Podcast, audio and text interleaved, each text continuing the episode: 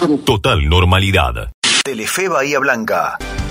173 fueron los casos confirmados en las últimas 24 horas en nuestra ciudad.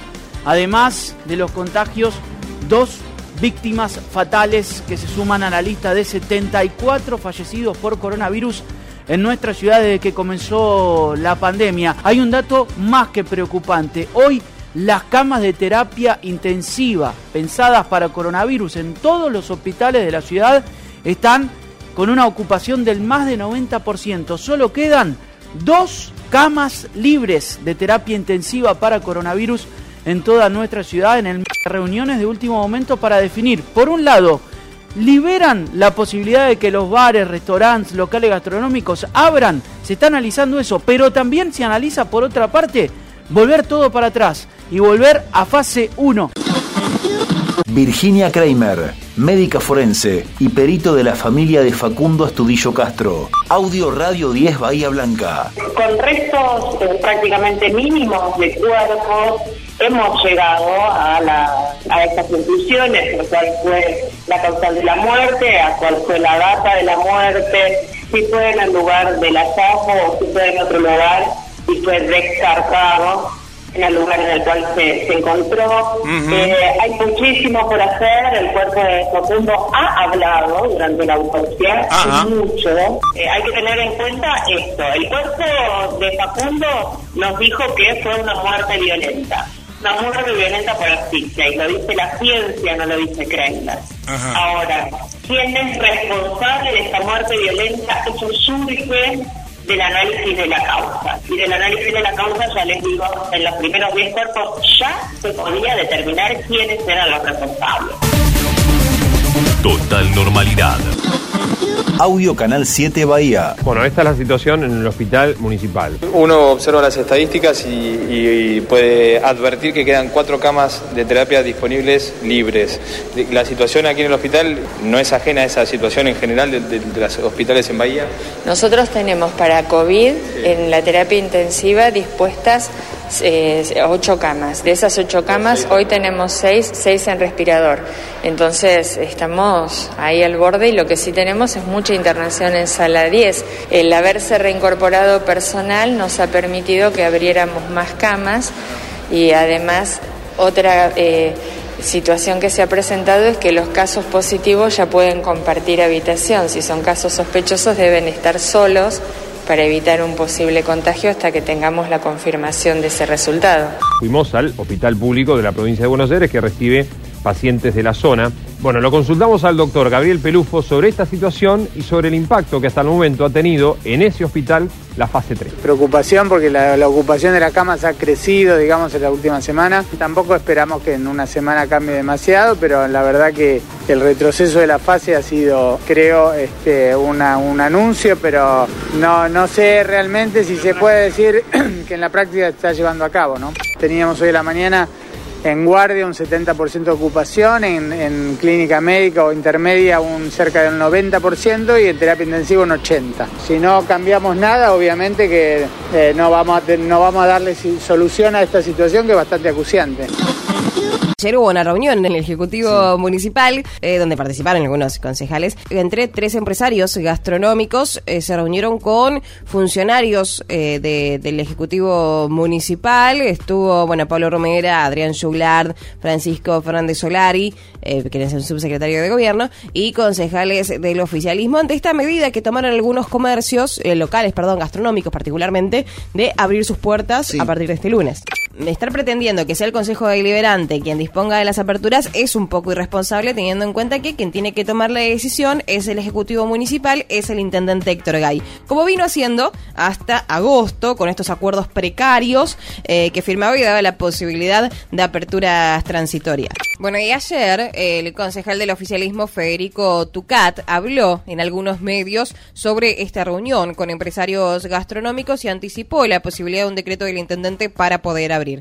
Nosotros lo que le planteamos es que mm, estamos de acuerdo con el, con el planteo de fondo de ellos, con lo cual vamos a, plantear en la sesión del jueves en el Consejo Liberante una, una alternativa, eh, un punto intermedio entre, entre la, la- la apertura total y el, y el cierre total, que es eh, poder aprovechar el uso del espacio público de alguna manera para que ellos puedan funcionar, aprovechando la disposición de las, de las veredas, los patios y terrazas, eh, que es una, una medida que se está aplicando en, en otras ciudades que están en situación similar a la, la ciudad, un poco eh, parándose en el hecho de que disminuye la, la, la circulación interna y que al tratarse de un lugar eh, de un espacio público también las posibilidades de contagio son menores. Panorama desde el móvil.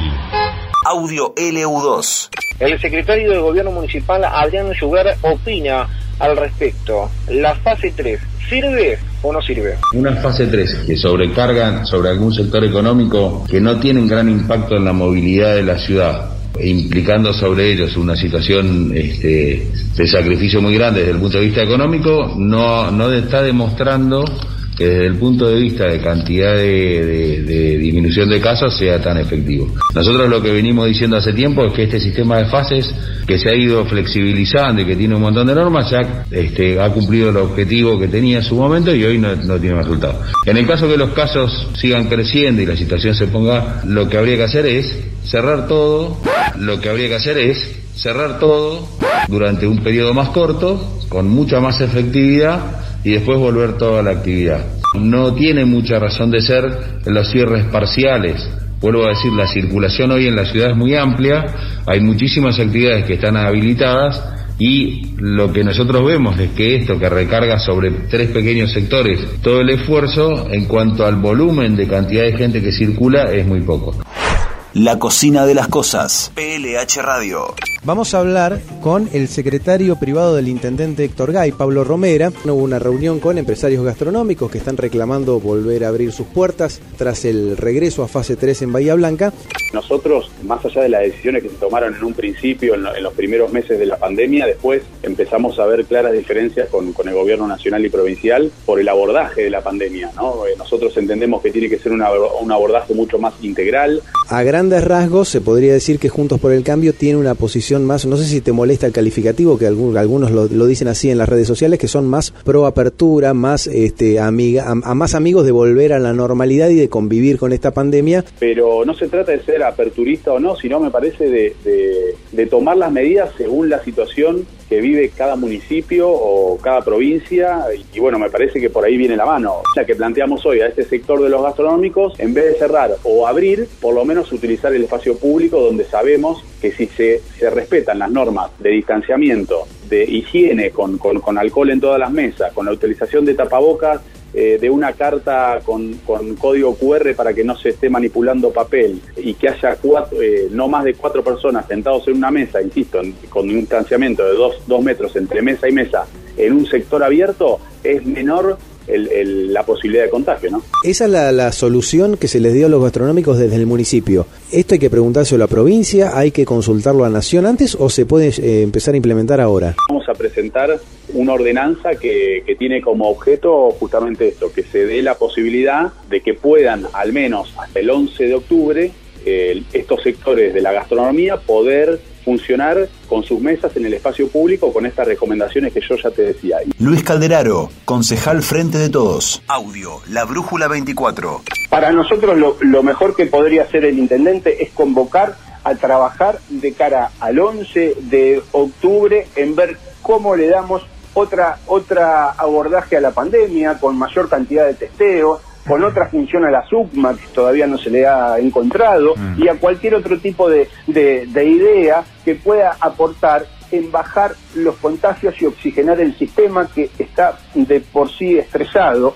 Sí, yo entiendo a los comerciantes y a, a los gastronómicos particularmente cuando dicen, miren, ustedes si creen que los contagios se dispararon por nuestra apertura o por nuestro accionar están equivocados porque en nuestros locales el- los protocolos se cumplen a rajatabla, los contagios se disparan por otros irresponsables que no son controlados por nadie, ¿no? Eso es lo que plantean los Nosotros estamos, lo que pasa es que la única manera que tenemos eh, para que nuestro sistema no colapse es bajar la circulación de la gente. Hay que buscar otro tipo de medidas y hay que encontrar fundamentalmente que no tengamos marchas y contramarchas. Entonces, el oficialismo no quiere hablar de pandemia, pero lo cierto es que estamos en un punto crítico y tenemos que ver cómo hacemos para que a partir del 11 de octubre salgamos con aperturas de actividades y no tengamos la necesidad de retroceder como ya ha sucedido. ¿no? Mm, Bueno, entonces ahora cuando le manden, eh, digamos, cuando eh, esto se debata mañana en el Consejo, mañana tienen reunión en el Consejo, eh, nada, ustedes van a tener esta postura, decir, miren, no es competencia nuestra, vayan a verlo a GAI.